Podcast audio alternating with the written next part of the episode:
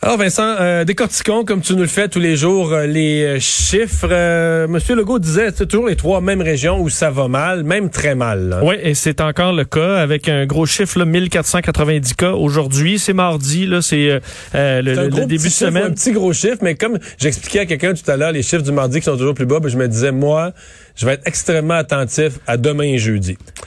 Si demain et jeudi on se tenait dans ça, 14-1500 cas, je vais dire en nombre c'est c'est sous relatif contrôle. Peut-être qu'on arrive au sommet. Là. Ouais, ça, on est peut-être au sommet. On va peut-être éviter le scénario de l'Ontario.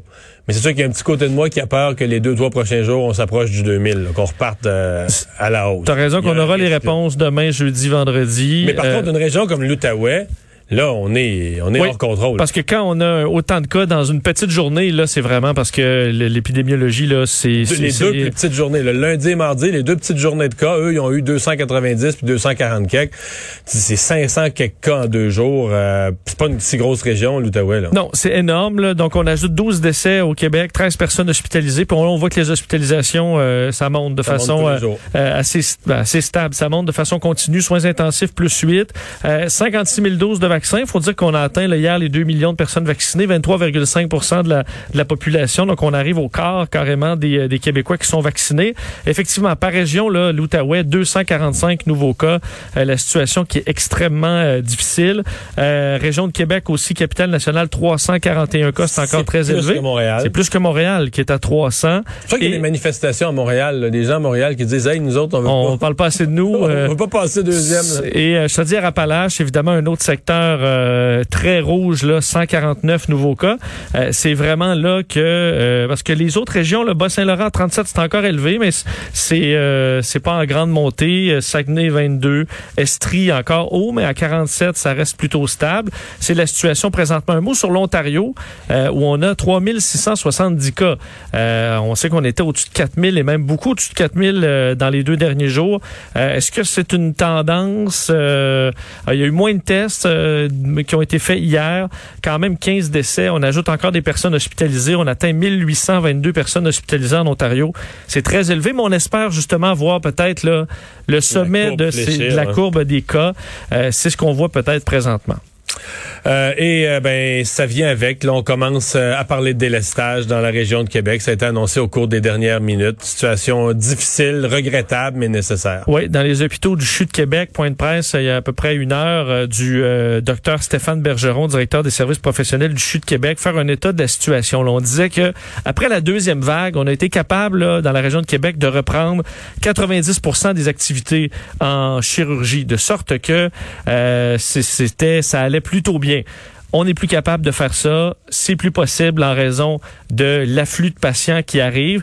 Alors, on est obligé de faire du délestage. Non seulement du délestage, mais obligé euh, d'ouvrir de nouvelles unités aussi. Le docteur disait, euh, on ouvre entre autres unité régulière de soins à l'hôpital Saint-François d'Assise. On ouvre euh, une unité de soins intensifs à l'hôtel Dieu de Québec. On ouvre également une unité COVID. COVID une unité normale, une unité de lit là, régulier, une unité COVID et une unité COVID soins intensifs. Donc, tu as trois unités euh, qui sont nécessaires pour traiter l'afflux de patients qu'on pourra encore une fois euh, agrandir aux besoins. Et là, euh, s'ajoute à ça un problème qu'on a connu un peu pendant toute la pandémie, le personnel. 66 employés du CHU de Québec, là, des hôpitaux du CHU sont atteints de la COVID, 76 sont en quarantaine. Donc là, tu as plus de 130 employés manquants dans une période de crise. De sorte là, c'est intenable et on est obligé de tomber dans ce qu'on essaie d'éviter le plus possible parce que la liste, elle est déjà extrêmement longue. Le délestage, alors dès demain, 20 euh, à 35 des chirurgies seront reportées à nouveau. Ça équivaut quand même à une centaine de chirurgies par semaine qu'on doit rajouter comme ça dans la liste, reporter des gens qui sont déjà en attente depuis très longtemps. Et je te fais entendre le docteur Stéphane Bergeron et on le sent dans sa voix, puis on le sentait dans le point de presse, euh, qu'on sait vraiment pas de gaieté de cœur qu'on en arrive là. Cette situation-là, elle nous attriste, elle nous, on l'a trouvée épouvantable, elle nous écœure, mais on n'a pas vraiment le choix. On en est rendu là à devoir prendre ces mesures. Il n'y a pas de, création de nouvelles main-d'œuvre et quand il faut euh, doter de ressources humaines des unités de gens aux soins intensifs ou à l'étage pour s'occuper de COVID, il nous faut trouver les ressources ailleurs. Bon, alors on devra, euh, disons, redoubler d'ardeur encore une fois avec une euh, des employés qui sont fatigués. Alors, il y avait un rappel du docteur Bergeron à dire ben, il faut vraiment euh, faire attention. on n'est pas, pour... pas les seuls. Hein. Je parlais à un médecin ontarien qui me disait les soins intensifs aujourd'hui en Ontario sont vraiment, vraiment, vraiment moins forts, moins solides que les soins intensifs sais, mettons, le 1er mars 2020, là, avant les premiers cas COVID. Là. En cours d'année, probablement qu'ils ont vécu les mêmes phénomènes. Des gens se sont découragés, épuisés, pris leur retraite. Euh, des, des, arrêts de travail très longs. Des arrêts de travail euh, longs. Et euh, tu, on parlait, tu parlais du nombre de cas en Outaouais. Euh, en Outaouais, là, le, le, mot qui est revenu aujourd'hui de la part de la présidente directrice générale adjointe du Centre intégré de santé et de services sociaux de l'Outaouais, c'est un tsunami. Un tsunami, cette troisième vague pour l'Outaouais. On dit, nous sommes dans un tourbillon incessant à l'interne. Cette crise nécessite des ajustements, non seulement d'heure en heure, mais même de minute en minute. et que le talon d'Achille... ils n'ont rien vu d'Outaouais. Parce que là, là, ils ont à l'hôpital le reflet des journées où il y avait 100, 120 cas. C'était beaucoup pour l'Outaouais, c'était énorme. Mais dans 10 jours, ils vont avoir à l'hôpital le reflet des journées à 250 cas. Oui, et euh, ce qui a été le talon d'Achille au, rien vu, là. au dire de France Dumont, c'était euh, les délais, là, les délais pour avoir les résultats de test. Ça, on dit que, qu'on peut dire le backlog, là, euh, on, on l'a terminé là. Hein. Depuis hier, on est pas mal à jour. 80% des résultats arrivent en moins de 24 heures. Alors ça, c'est un problème qu'on a finalement réglé. Mais euh, les lits d'unités de soins spécialisés à l'hôpital de Hall, entre autres, euh, c'est vraiment euh, très, très élevé. Et elle demande aux, aux, bon, résidents de l'Outaouais d'avoir une discipline de fer. C'est les mots qu'elle a utilisés pour essayer de donner un coup de main au système de santé là-bas. Euh, premier cas de thrombose lié au vaccin AstraZeneca au euh, Québec. Oui, et euh, bon, c'est un cas, on, on s'y attendait, puisque c'est quand même une situation qu'on surveille de près à la santé publique. Et ben voilà qu'un premier cas de thrombose lié à AstraZeneca est confirmé au, au Québec. par contre, cette personne-là a été traitée et de retour à la maison et se, se, porte, bien. Et, je dois t'avouer que c'est rassurant parce que tu sais, on nous dit en théorie, euh, les, les, caillots de sang, les gens mourront plus de ça. C'est parce que là, on les comprend mieux, on sait quoi faire, on pose des bonnes questions dès l'arrivée à l'hôpital. Contrairement à ce qui s'est passé en Autriche, en Norvège, où on a échappé des patients parce que on, savait pas. On comprenait pas, donc on faisait la mauvaise chose à l'accueil à l'hôpital. Et euh, c'est comme rassurant de dire, ben c'est rassurant. On aimerait mieux qu'il y en ait zéro. Mais là, après quelques centaines de milliers de vaccins donnés, il arrive un cas puis la personne est correcte. Parce on, que souhaite pas ça, là, mais... Je comprends, c'est qu'il y a aussi une diminution des, plaquettes, ce qui fait qu'à la fois on a un caillot et à la fois on peut avoir une hémorragie, de sorte que normalement on va faire, on va administrer tout de suite quelque chose qui est éclaircissant, mais là ça pouvait causer carrément la mort du patient. Euh, donc là maintenant on, euh, on connaît euh, la façon de faire, alors ça c'est mieux. évidemment là, vous avez probablement vu cette nouvelle-là arriver aujourd'hui, des inquiétudes par rapport au Johnson Johnson, là, au vaccin à une dose de Johnson Johnson ou euh, ben, il est sur pause présentement aux États-Unis en raison des cas de thrombose. Alors, une histoire vraiment similaire. on parle de thrombose euh, sur des sinus veineux cérébraux. Encore moins qu'en Europe, en termes d'incidence, de nombre de cas. on est en bas du 1 sur 1 million aux États-Unis. Oui, parce que l'on parle d'une personne qui est morte euh, aux États-Unis là, et une personne dans un état critique. Donc, au total, on a six personnes âgées de 18 à 48 ans qui se sont présentées après l'injection avec une thrombose, ce qui amène euh, ben, les autorités américaines à prendre une pause, question de d'enquêter un peu là-dessus. J'ai vu dans d'autres pays des gens très choqués de ça qui disent les amis. En fait, un peu ce qui se dit, c'est pour rejeter un vaccin pour si peu de cas. Euh, il faut être au-dessus de ces affaires. Il faut en avoir plein de toutes les autres. Ce qui n'est pas le cas de d'autres pays. aux États-Unis, ce qui est le cas aux États-Unis.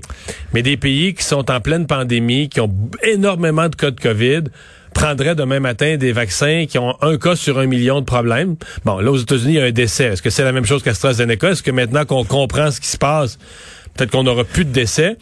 Fait que si t'as une solution médicale pour le un cas sur un million, puis t'as un vaccin qui te prévient de la COVID quand t'es face à des grosses éclosions de COVID. Vaccin à une dose. Vaccin à une dose. Puis t'as pas de vaccin dans ton pays. Je voyais que dans d'autres pays, on trouvait que les Américains... Euh, comme on dit, ils jetaient leur chou gras. Là. Ben, D'ailleurs, Justin Trudeau a dit euh, ce matin en point de presse qu'on n'a pas l'intention pour l'instant de euh, revoir le contrat d'approvisionnement de Johnson Johnson. faut dire que nous, on n'a pas encore une seule dose d'administrer de ce vaccin-là. Alors, c'est quand même moins un problème pour l'instant. Mais on doit en avoir d'ici la fin du mois. Alors, pour l'instant, ça tient. Santé Canada dit surveiller évidemment ça de près, en discussion avec la FDA aux États-Unis. Alors, on surveille ça euh, d'heure en heure. Le problème qu'on a, Vincent, c'est que les deux vaccins semblent causer ces problèmes-là thrombose vraiment chez des cas plus jeunes. Et là, nous, il va arriver, si on soit des AstraZeneca, des Johnson Johnson en mai ou en juin, c'est que c'est pour les jeunes. Il ne va rester que de ça des gens de 50 ans et moins vaccinés. C'est là, je sais pas ce qu'on fera. Oui. Là, il va y avoir une question pour vrai. Ben, moi, une de mes questions qui dans ma tête est urgente, c'est on parlait là, les les, euh, les gens qui ont des comorbidités, qui ont des maladies chroniques là, en tout genre. Le bouclon, on sait pas trop parce qu'on vise les gens qui ont des dialyses puis qui ont des, euh, des de la chimiothérapie. Mais est-ce que ça, l'AstraZeneca, on pourrait déjà dire ceux qui sont plus jeunes mais qui ont des comorbidités, vous pouvez juger que ben, vous êtes plus protégés à avoir le vaccin qu'à pas l'avoir, même s'il y a des cas de thrombose très rares. Vincent, tu sais que je suis de près là, tout ce qui ben, tout ce qui touche l'actualité, tout ce qui touche l'actualité de la pandémie. Rarement depuis un an et un mois, de tout ce qui s'est dit sur la pandémie, j'ai été aussi confus Rarement j'ai été aussi confus que ce qui concerne la vaccination des malades chroniques.